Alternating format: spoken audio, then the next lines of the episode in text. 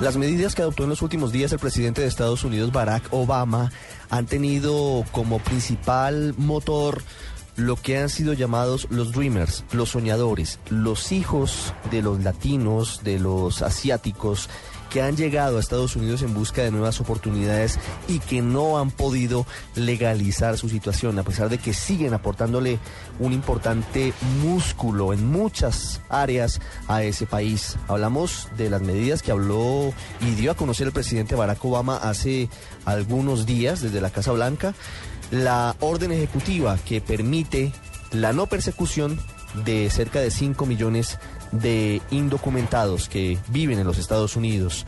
Está con nosotros Alejandro Zúñiga. Él es uno de los Dreamers, de esa generación de hijos de inmigrantes que aún permanecen indocumentados en los Estados Unidos y que, como lo decimos, han sido grandes impulsores de esta reforma, que si bien no ha pasado por el Congreso, es muy importante para una cantidad fundamental de latinoamericanos, de asiáticos y de afrodescendientes. Alejandro, buenas tardes. Ah, buenas tardes, ¿cómo estás? Alejandro Zúñiga tiene 20 años. Alejandro, ¿hace cuánto tiempo llegó a los Estados Unidos? Aquí llegamos hace como unos, en el 2000 llegamos, entonces casi, casi 15 años ya. Casi 15 años. ¿Llegó con quiénes? ¿Con su familia, con su padre y su madre? Sí, con, con mi mamá, mi papá, mi hermanito y yo. Llegaron y se quedaron eh, como indocumentados después de un tiempo en los Estados Unidos. Claro, después de un tiempo nos quedamos indocumentados acá.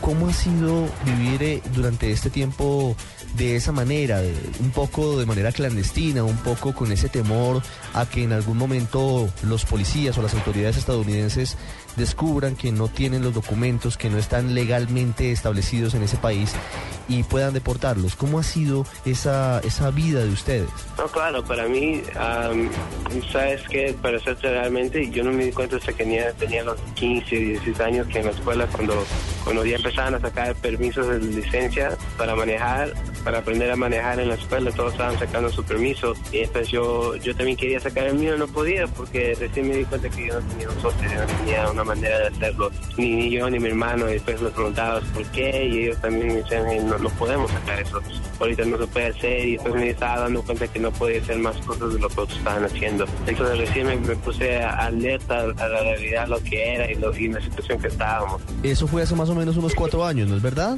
Ajá. Más o menos cuatro años. Claro. Y en ese momento, eh, usted le pregunta a sus padres su situación, por qué están de esa manera. Eh, ¿Ustedes toman conciencia de, de la situación real que viven en Estados Unidos? Claro, claro, preguntándole a ellos, ellos me decían, me decían, you know, es, es algo que tomaron un sacrificio para traernos aquí, para poder estudiar y para poder tener una vida mejor, porque aquí definitivamente hemos aprendido mucho más, hemos aprendido un montón de cosas, hemos crecido aquí básicamente en nuestro país, porque si tú ves y me preguntas de, Perú, no te puedo decir mucho, pero te puedo decir mucho de la cultura de ese país, de cómo he crecido aquí, you know, todo, todos esos años desde la escuela, desde kindergarten y crecer hasta aquí.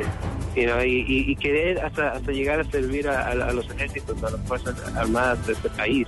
Tanto, tanto sea que, me, que he crecido aquí y querer hacer eso. ¿En qué momento Alejandro empieza a reunirse con otros eh, jóvenes hijos de inmigrantes y asistir a los talleres para empezar a, mover todo lo que ahora, después de un gran esfuerzo, es el anuncio del presidente Obama de la orden ejecutiva para que no sean perseguidos los indocumentados, sobre todo que llevan ba- bastante tiempo allí en, ese país? viendo la realidad de todo eso, empezando de primero buscar ayuda y ver cómo podíamos nosotros arreglar nuestro estatus en una manera que estábamos, nos sentíamos como con un alivio de, de confiar en alguien que nos iba a ayudar en lugar de hacernos daño. Entonces al encontrar a esa gente, decimos, mucha gente no sabe de esto, no sabe que sí puede salir y hablar y si necesito ayuda, necesito poder hacer eso para poder continuar mis estudios, para poder poder manejar, poder transportarme, poder hacer cualquier cosa y seguir y seguir. Entonces mucha gente no sabía, entonces al darme cuenta de eso, eso me, me dio como una inspiración, decir, sabes que mucha gente tiene que saber de esto, hay que decirle, hay que informar a la gente, hay que informar a las, a las la gente de sus derechos y todo. ¿Cuáles son las principales limitaciones que tienen los indocumentados y los hijos de los indocumentados que no les permiten tener un mejor estatus y un mejor modo de vida en los Estados Unidos? Primero es por decir, el, el, vamos a empezar con, lo, con los de 16 años. No puedes manejar, no puedes hacer cosas.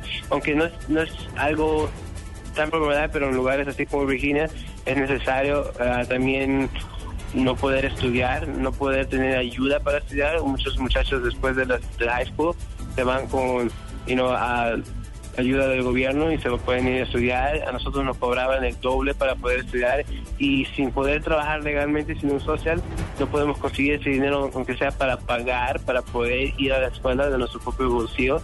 Entonces se ponen, nos ponen en una situación bien difícil, en una situación donde estamos atrapados porque no podemos trabajar en un trabajo correcto y todo eso. Entonces todas las preparaciones que tenemos que hacer y, nos, nos dejan en el aire definitivamente y, y este, si, si podemos lograr terminar nuestros estudios en el, en el, en el college, en la university o algo así, al salir, tratar de encontrar una profesión y ir a un lugar donde nos pueden tomar, nos van a decir que no porque no tenemos socios. Y ese era el problema, ese era la donde estábamos atorados, de dónde íbamos, qué hacíamos después de eso. Por, por unos números que nos piden tener, no podemos hacer nada. Supuestamente o sea, cada uno teníamos un sueño y por eso por ese social dice que tu sueño muere ahí y no, no era algo correcto. ¿Usted eh, finalmente podrá estudiar, podrá avanzar en, en, su formación luego de esta orden ejecutiva del presidente Barack Obama en los Estados Unidos? Sí, ahora, ahora me da mucha felicidad porque mucha felicidad porque sí, muchos pueden estudiar ahora y me da, me da felicidad que muchos pueden ya seguir y continuar con la lucha de United We Dream, de las madres de um, Dreamers Moms USA, con ayudas de Legal Aid Justice, uh, de Bacalao, diferentes organizaciones que nos han ayudado, que han salido de las sombras y han, puesto cara por todos nosotros y juntos hemos logrado muchas cosas como el Institution, como ahora el DACA y ahora la excepción de DACA que se va a poder ayudar a mucho más gente y que van a poder seguir adelante y van a poder seguir sus sueños y van a poder continuar en lo que quieren hacer. Alejandro, algo para finalizar. Quiero que me cuente como hijo de peruanos, como hijo de latinos, qué se siente vivir en Estados Unidos y sobre todo quiero que se sepa eh, sobre todo lo que son sus raíces. Es decir, usted me dice, claro, eh, mi país, dice usted, es Estados Unidos porque he vivido más tiempo allá que en Perú. Pero quiero saber si todavía usted eh, guarda sentimientos de de cariño y sentimientos de, de, arraigo hacia, hacia Perú, que es la tierra de sus padres y en últimas es la tierra en la que nació. ¿Cómo se maneja esa, esa doble condición de haber nacido en un país latino como es eh, el Perú y ahora estar en los Estados Unidos eh, en estas condiciones? Um, estar así de verdad se maneja duro porque uno no aunque yo he venido de chiquito, yo todavía hablaba con familia en Perú, con mi, mi abuela de, de, parte de mi mamá y de parte de mi papá, abuelos también y ver el sufrimiento de mis padres. ¿no? A mi papá se le falleció su papá y yo estuve hablando con ellos por teléfono y viendo cómo lloraba y cómo desesperadamente no podían hacer nada. Y mi mamá, su mamá falleció también hace no mucho y, y yo era bien cercana con ella porque siempre hablábamos por teléfono. Y ellos y sus papás y sus papás no pudieron viajar a Perú para, para despedirlos, no pudieron ir al sepelio. No, ni siquiera como para decir, para poner una, una flor en su tumba, nada de eso, ¿no? entonces, como, como muchacho, algo que igual me choca, porque como dije yo, yo, yo era muy cercana a, a la mamá de mi mamá, mi abuela, una mujer cristiana, y siempre hablaba con ella, siempre me, me daba coraje, siempre me, me daba unas palabras que necesitaba, o una oración, o cualquier cosa, entonces eh, yo, yo estaba bien apegado a ella y a la hora que falleció, o sea, no pude ir allá, no poder no estar ahí con la familia y todo eso.